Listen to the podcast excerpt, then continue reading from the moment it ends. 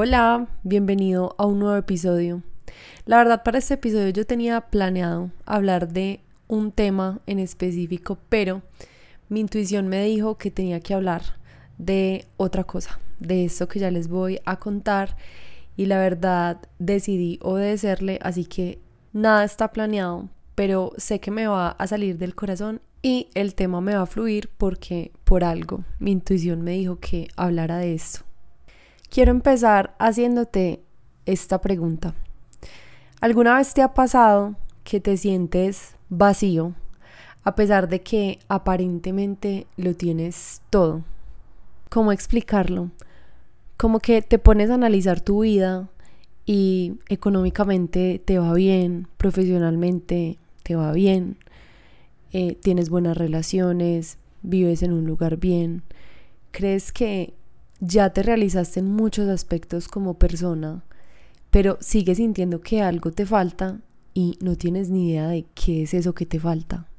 Yo a eso le llamo vacío existencial, a ese sinsabor que se siente con la vida a veces y que no sabemos por qué.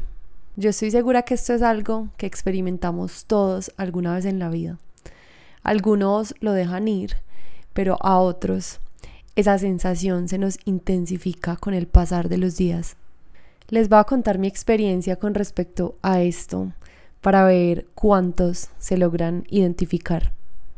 En mi caso, la verdad, ese vacío existencial apareció en mi vida varias veces desde que yo tenía uso de razón, pero era un vacío existencial que aparecía un día y al siguiente día desaparecía y volvía a aparecer a los meses o tal vez años.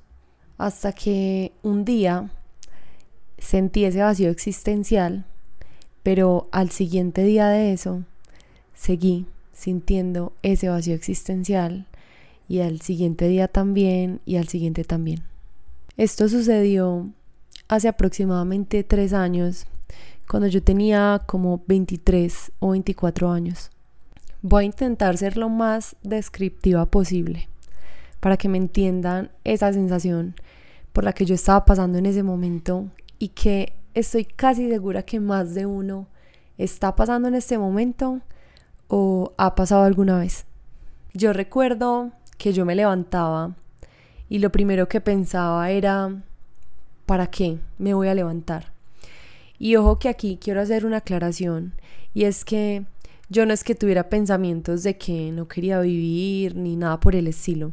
Simplemente me di cuenta que por muchos años yo me había levantado sin hacerme esa pregunta de ¿para qué me voy a levantar hoy?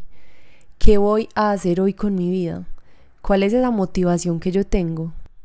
Por 23 años yo me había levantado a vivir mi vida en piloto automático y a repetir la misma rutina todos los días y empezar a hacerme estas preguntas, la verdad me mostró que yo no tenía respuestas claras y que incluso muchas de las cosas que yo hacía en mi diario vivir ni siquiera tenían sentido.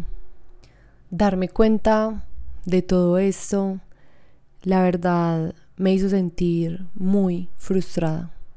Cuando yo cuento la historia de esta etapa de mi vida, yo creo que las personas piensan que exagero cuando digo que lo primero que hacía al despertarme era llorar y lo último que hacía antes de irme a dormir era llorar de frustración. Los pensamientos que pasaban por mi cabeza eran cosas como yo, ¿por qué nací? Y vuelvo y repito, recuerden que no eran pensamientos de que yo no quisiera vivir, sino de que yo quería saber por qué había nacido yo. Yo quería entender cuál era ese por qué.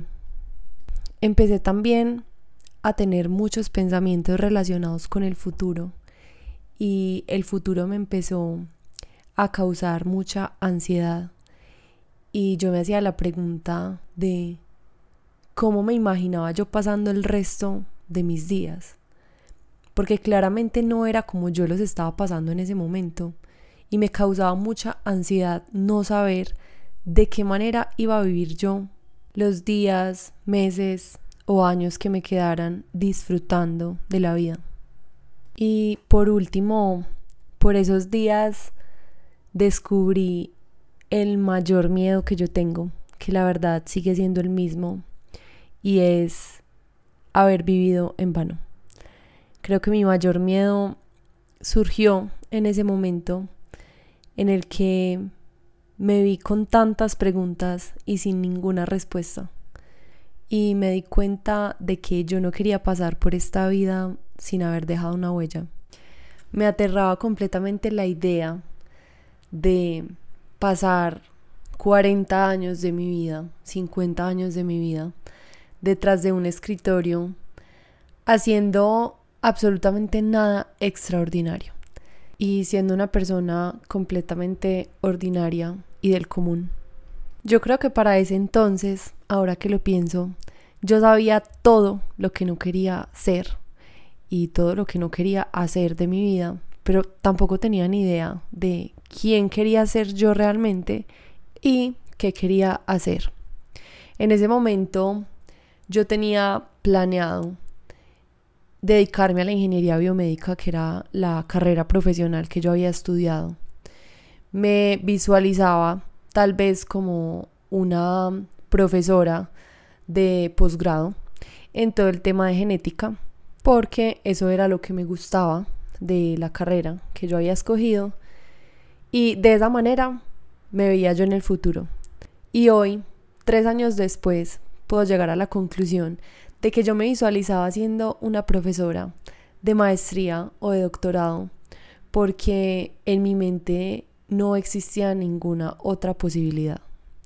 Yo hasta mis 23 años creo que nunca había cometido errores, nunca había fracasado, nunca había fallado en cuanto a las decisiones que había tomado con mi vida y la verdad yo no concebía la idea de fracasar, entre comillas, de equivocarme o de cambiar ese rumbo que yo ya había decidido para mi vida. Seis años invertidos, mucho dinero invertido. Realmente la idea de abandonar eso no estaba en mi mente hasta ese momento. Algunos se preguntarán, ¿por qué ser profesora? Y entre todas las preguntas que yo tenía, una de las pocas respuestas era que yo sentía un llamado muy grande por enseñar a los demás y por transmitir el conocimiento que yo tenía. Pero como precisamente yo estaba pasando por esa crisis y por esa sensación de vacío y que me empecé a hacer un montón de preguntas, una de las preguntas que yo recuerdo que me hice a mí misma fue, ¿te imaginas toda la vida siendo profesora?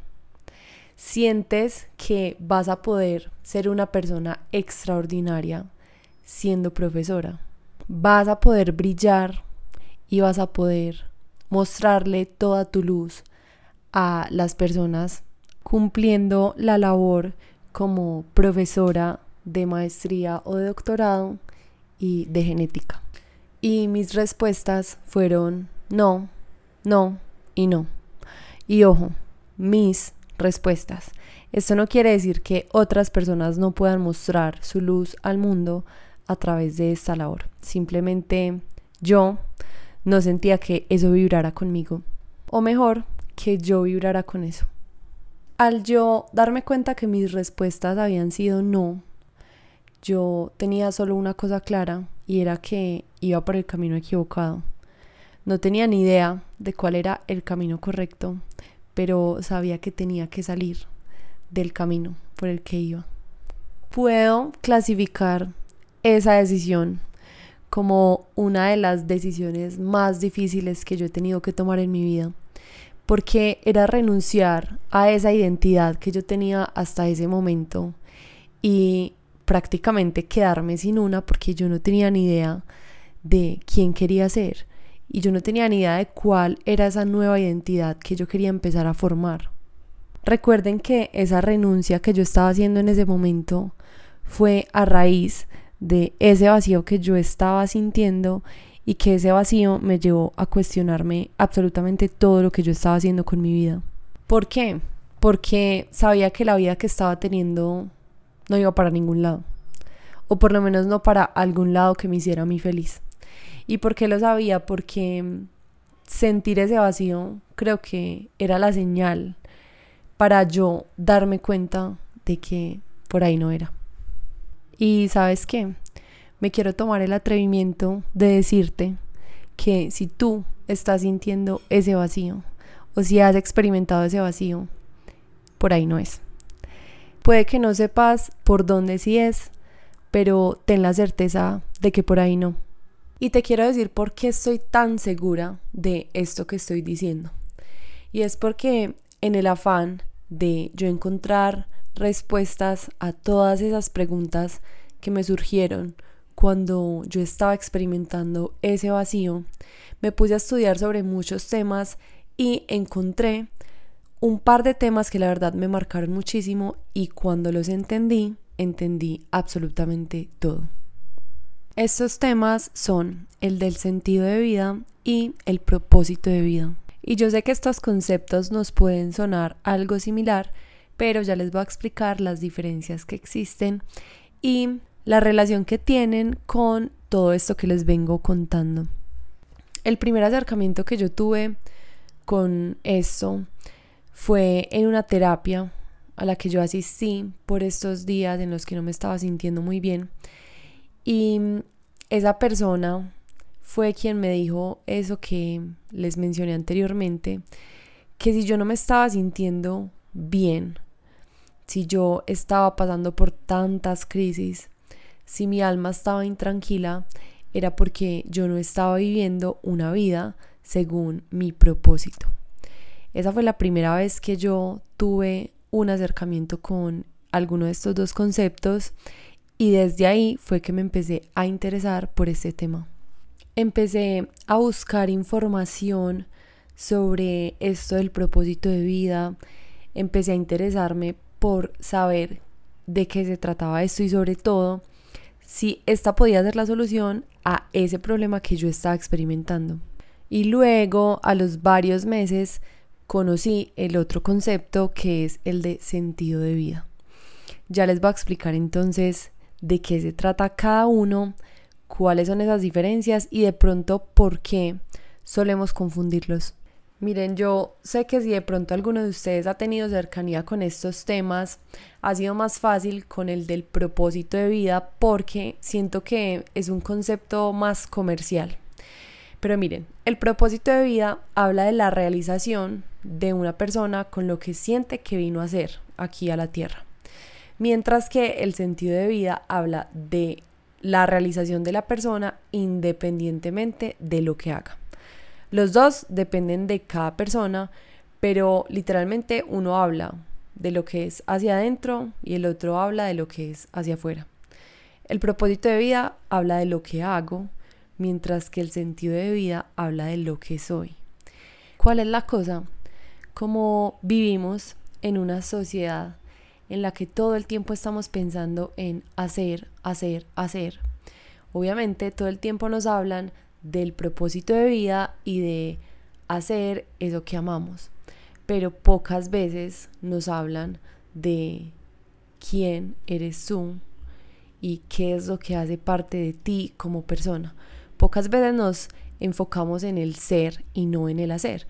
Por eso pasamos de una a buscar nuestro propósito de vida y nos saltamos el sentido de vida. Y después de mencionar un poquito de estos conceptos, Ahora sí estamos preparados para escuchar esto y es que ese vacío existencial que yo sentí y que probablemente algunos estén sintiendo o ya sintieron es por falta de sentido de vida y después de un propósito de vida claro. Esa es la explicación a sentirte vacío a pesar de que aparentemente lo tienes todo. Mira, esto funciona de esta manera. Tú puedes creer tenerlo todo, pero si tú no le encuentras aún un sentido a tu vida y no tienes un propósito claro, nunca vas a lograr sentirte del todo realizado o pleno. Mientras que tú puedes no tener nada material, pero si estás trabajando por un propósito de vida claro y ya descubriste qué es lo que le da sentido a tu vida, créeme que ese vacío existencial jamás lo vuelves a experimentar. En resumidas cuentas, entonces, la razón por la cual sentimos ese tipo de vacío es por la falta de eso que le da sentido a tu vida y el propósito de tu vida. Ahora, ustedes dirán, listo, ya sé qué es lo que me pasa, pero ¿cómo lo soluciono? ¿Cómo puedo yo encontrar eso que le da sentido a mi vida y el propósito de mi vida? Uno de los primeros episodios que yo grabé del podcast lo titulé Propósito de vida.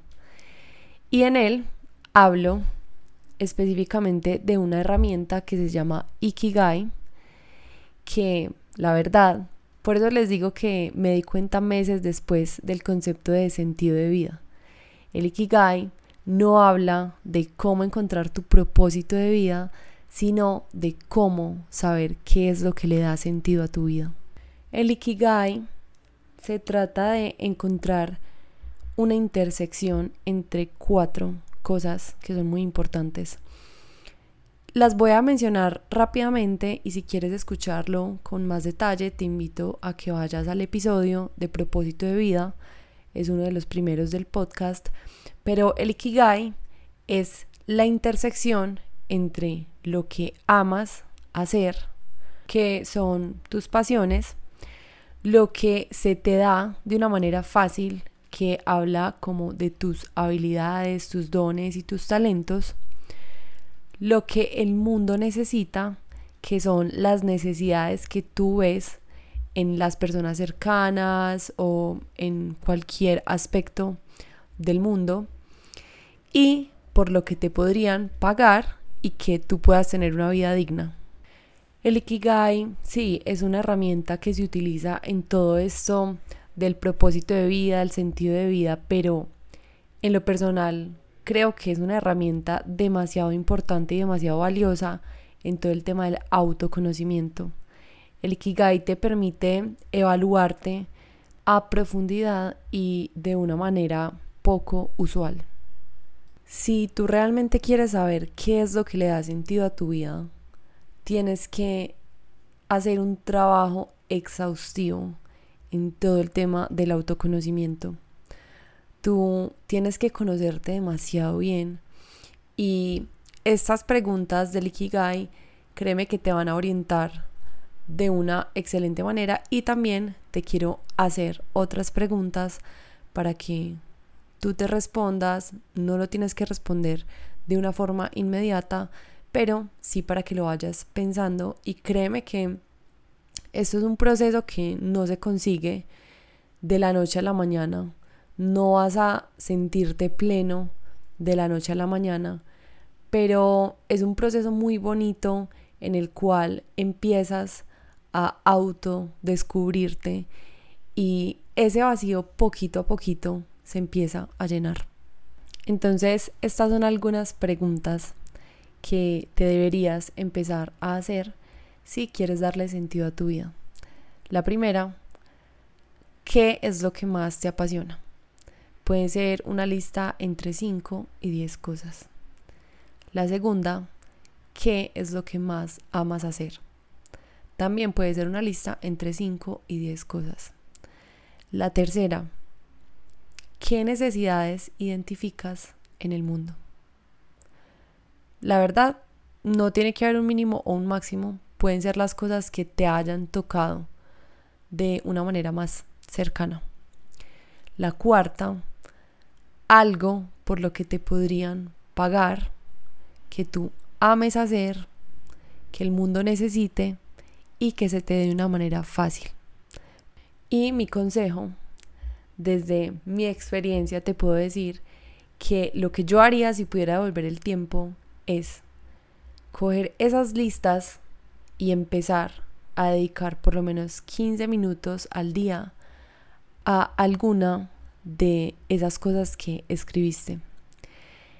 Esto te va a permitir darte cuenta cuál de esas cosas realmente te empieza a llenar y te empieza a hacer sentir pleno y realizado. Esas cuatro preguntas entonces hacen parte de lo que es el Ikigai. Y ahora vamos con una quinta pregunta. Y esta es, si tú no necesitaras dinero para vivir, ¿cómo describirías tu día ideal? ¿Cómo sería tu día?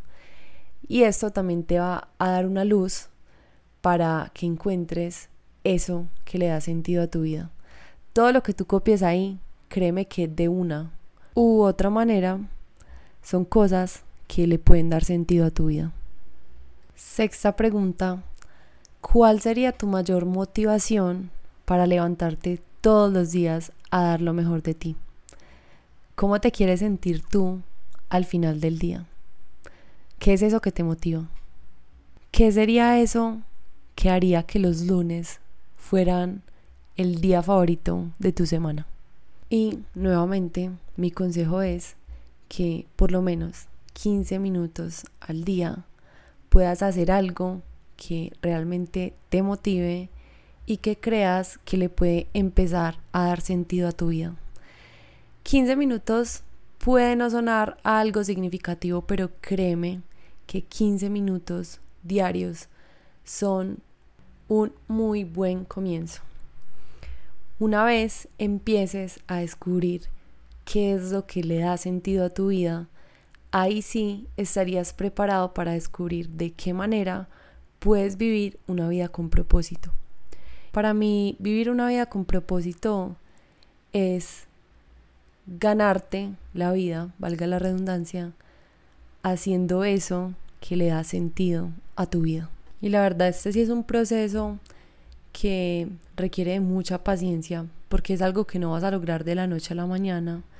Pero por eso es tan importante que primero descubras qué es eso que le da sentido a tu vida, porque una vez empieces a trabajar en ese proyecto que te va a permitir vivir una vida con propósito, vas a tener la convicción y la certeza de que estás trabajando en algo que te va a hacer sentir pleno toda la vida, te va a permitir sentirte realizado en todos los aspectos y también te va a convertir indudablemente y por añadidura en una persona exitosa.